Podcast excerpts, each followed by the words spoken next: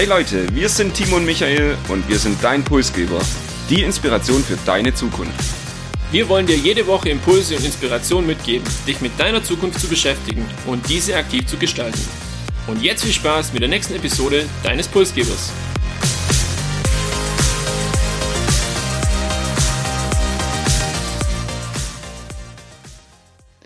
Wir begrüßen euch zu Episode 103.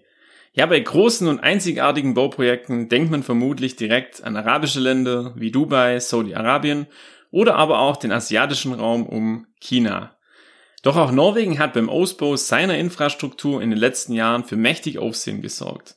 Das Land hat aufgrund seiner geografischen Lage ganz besondere Herausforderungen zu bewältigen und muss sich deshalb auch immer wieder etwas Neues einfallen lassen. Wie es Norwegen schafft, mit Innovationen und innovativen Ideen unter anderem den längsten und tiefsten Unterwassertunnel der Welt zu bauen, das erfahrt ihr heute.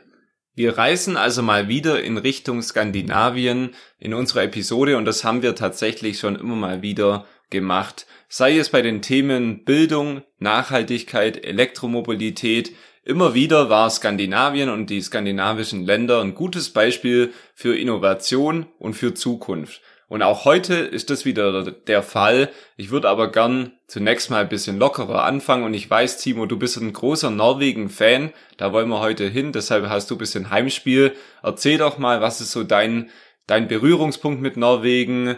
Ja, wie, was verbindet dich persönlich mit Norwegen? Ja, tatsächlich reise ich dieses Jahr das vierte Mal insgesamt in meinem Leben nach Norwegen. Freue mich auch schon wieder drauf. Das Ganze hängt zum einen mit der Begeisterung für die Landschaft zusammen, für die Berge auch, für die Fjorde und mit einer kleinen Angelpassion, die ich habe und das lässt sich einfach sehr, sehr gut verbinden. Grundsätzlich Norwegen, mich fasziniert der Fortschritt, mich fasziniert auch der Umgang mit neuen Technologien, beispielsweise Elektromobilität.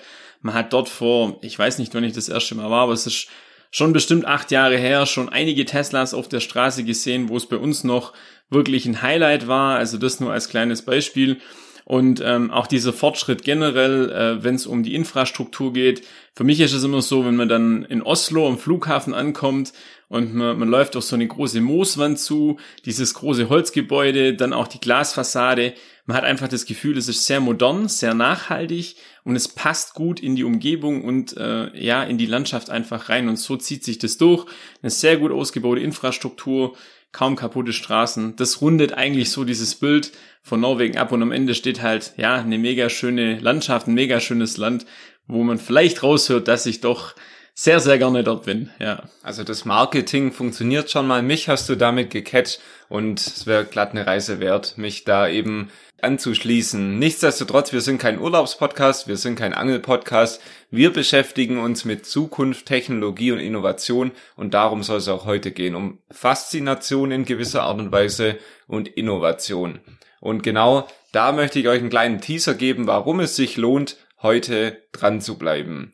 Vieles, was da kommt, ist noch in Planung, aber es gibt eben schon viele Animationen und wir verlinken in den Show Notes zu dem, was wir euch hier berichten, auch Videos, dann könnt ihr es euch anschauen. Norwegen plant 100 Brücken und 40 Tunnel in einem einzigartigen Projekt eben umzusetzen. Das sind nicht normale Tunnel, nicht normale Brücken, sondern teilweise schwimmende Brücken, die bis zu 600 Meter tief äh, in den Grund gehen und da Brückenpfeiler platzieren müssen. Es geht um schwebende Unterwassertunnel und hier beispielsweise ein Tunnel, der 390 Meter unterhalb der Wasseroberfläche sein soll und insgesamt 27 Kilometer lang und damit wahrscheinlich der größte Unterwassertunnel der Welt werden wird. Aber genau das wollen wir uns im Detail anschauen. Und bevor wir das Zukunftsprojekt uns anschauen, Timo, Erzähl uns doch erstmal so ein bisschen oder nimm uns mit auf eine Reise nach Norwegen. Wie sieht es hier und jetzt aus, wo zukünftig Tunnel und Brücken entstehen sollen? Ja, sehr gerne. Falls äh, ich zu sehr in den Wobblepart wieder abrutschen sollte, dann äh, müsste mich an der Stelle einfach wieder einfangen. Ja, aber Norwegen ist tatsächlich auch wirklich bekannt für diese atemberaubende Küstenlinie. Diese Küstenlinie und diese Küstenregion zieht jedes Jahr viele Urlauber, viele Touristen auch ins Land. Und es liegt einfach an dieser wunderschönen Kombination aus hohen Bergen und sehr, sehr tiefen Fjorden. Norwegen hat die längste Küstenlinie in Europa und zwar 25.148 Kilometer. Die wurde auch erst kürzlich neu vermessen. Also man hat da nochmal alle geografischen Möglichkeiten genutzt, hier das exakt zu bestimmen. Und allein diese 25.000 Kilometer sind schon eine ganze Menge. Das liegt daran, dass es einfach viele Fjorde gibt, eine ziemlich unrunde Küste mit vielen Ausbuchtungen und das ja, spult natürlich hier Kilometer auf die Uhr und wenn man das alles inklusive Inseln, Buchten und Fjorde zusammenrechnet, dann erhält man sogar ein Band von über 100.000 Kilometer. Es ist wirklich atemberaubend und sehr, sehr lang. Diese Länge und diese spektakuläre Landschaft, vor allem aber auch diese Küstenlänge, hat aber auch ihre Schattenseite. Zum Beispiel, wenn man jetzt das auf die Fahrzeit von dem Highway projiziert, es gibt da so eine Straße, die nennt sich E39, da gehen wir nachher auch nochmal detaillierter drauf ein. Das ist quasi die Hauptverbindung von Christiansand im Süden zu der größten Stadt im Norden und das ist an der Stelle Trondheim. Und die Fahrzeit beträgt aktuell knapp 21 Stunden für nur rund 1000 Kilometer. Und wenn man das jetzt mal vergleicht, ich fahre von München nach Flensburg, ich glaube in knapp zehn Stunden sowas. Und das ist die gleiche Strecke und ich brauche halt dort doppelt so lang, weil ich halt eben diesen längeren Fahrweg habe und auch von der Straße her am Fjord entlang, ich kann glaube maximal 80 fahren und selbst das ist nicht immer möglich. Etwa ein Drittel der 5,3 Millionen Einwohner Norwegens, die leben entlang dieser Autobahn oder entlang dieser Straße und auch für norwegische Unternehmen, also für die Wirtschaft, ist es eine extrem wichtige Handelsroute circa 60 Prozent der Exportgüter, da ist Öl dabei, da ist aber auch der Fisch, der dort gefangen wird, dabei, wird an der Westküste produziert und dann eben über diesen Weg auch aus dem Land gebracht oder in andere Länder verschifft. Und ähm, die E39, die verläuft auch weiter durch Dänemark und ist eigentlich so für Norwegen auch das Tor zu Europa. Also kann man zusammenfassend vielleicht sagen. Ich habe da ein ganz greifbares Beispiel auch dazu gelesen. Und zwar ging es da um einen Lkw-Fahrer, der beschrieben hat, wenn er auf eine Baustelle muss vom Süden in den Norden, ist er einen Tag unterwegs, muss siebenmal auf die Fähre, muss jedes Mal hoffen, dass er die Fähre erreicht, dass die Fähre keine Verspätung hat oder nicht ausfällt, muss jedes Mal wieder dieses On und Off auf der Fähre bewältigen und kann mir das dann wirklich vorstellen, wie belastend und auch wie zeitaufreibend das dann am Ende ist. Und wer schon mal bei stürmischem Seegang auf einer solchen Fähre war, der weiß, äh, wie unzumutbar das Ganze dann auch sein kann und wie oft und warum auch diese Fähren wirklich oft ausfallen, weil einfach das Wetter dann teilweise halt ähm, so extrem ist, dass es keinen Sinn macht, so eine Fähre von A nach B loszuschicken. Das ist das Hier und Jetzt und wir blicken an der Stelle in die Zukunft. Norwegen hat diese Schattenseite auch erkannt und hat unter dem Titel Ferry Free E39, also fährenfreie E39, dieser Highway, ein Planungsprojekt gestartet. Ziel des Projektes ist es, diese sieben Fähren praktisch mit Brücken und Tunnel zu ersetzen und diesen Highway vom Norden in den Süden oder andersrum eben vollständig befahrbar zu machen und in der Hälfte der Zeit am Ende das Ganze bewältigen zu können, eben wie auf einer deutschen Autobahn. Von diesen sieben Projekten, also siebenmal die Fähre wegzubekommen, wurden vier Projekte auch jetzt erstmal in die Zukunft verschoben, weil die Regierung erkannt hat, wir können das alles nicht auf einmal stemmen. Und bei den vier Projekten geht es eher noch so darum, um Forschung. Das heißt, es wird zum Beispiel der Meeresboden in den Fjorden erkundet, was da denn ja ingenieursmäßig auch möglich ist. Und drei Projekte, die werden bereits umgesetzt oder haben mit der Umsetzung begonnen und sind im Bau und wir wollen uns eines dieser drei Projekten jetzt mal genauer anschauen und das ist der Rockfass-Tunnel. Oder auch Bognafjord-Tunnel äh, genannt. Beide Bezeichnungen sind hier möglich und der Rockfass-Tunnel, das ist das momentane Flaggschiff des von dir gerade beschriebenen E39-Projekts und auch, ich glaube, das einzige Projekt, das jetzt schon mit dem Bau begonnen hat. Ähm, ich möchte euch einfach mal mitnehmen und versuche das so gut wie möglich zu beschreiben, dass man sich auch vorstellen kann, was da dahinter steckt. Aber am Ende hilft nur eins und ähm, das ist, glaube ich, wirklich sich mal so ein Bild anzuschauen, wie denn das Bauwerk dann auch aussieht. Ja, der Tunnel wird mit je zwei Röhren für jede Fahrtrichtung äh, gebaut und diese Zwillingsröhren haben einen Durchmesser von 10,5 Meter, also sind relativ groß und ähm, befinden sich an der tiefsten Stelle 392 Meter unter dem Meeresspiegel. Teilweise verlaufen die Röhren klassisch durch Gestein und wie man es aus Deutschland oder jetzt auch aus Europa dann generell kennt, muss man dann diesen Weg mit einer sogenannten Tunnelbohrmaschine einfach bohren. Das hat man jetzt in jüngster Vergangenheit auch bei S21 vor Ort hier bei uns gemacht.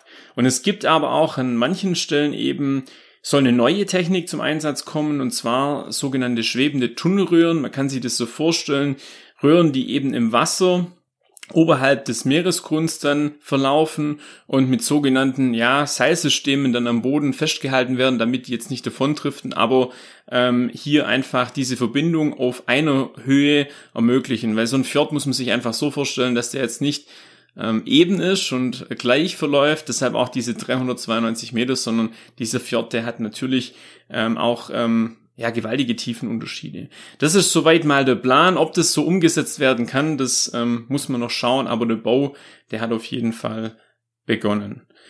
Genau, alle 250 Meter wird es einen Durchgang geben durch die Röhre. Das hängt einfach damit zusammen, dass man in Notfällen auch gut flüchten kann. Wenn man sich das mal vorstellt, ich bin auf 400 Meter unter Meeresgrund und da bricht ein Brand los oder irgendwas. Ich muss ja gucken, dass ich irgendwo schnell wieder über den Meeresspiegel komme oder zumindest auch ans Tageslicht.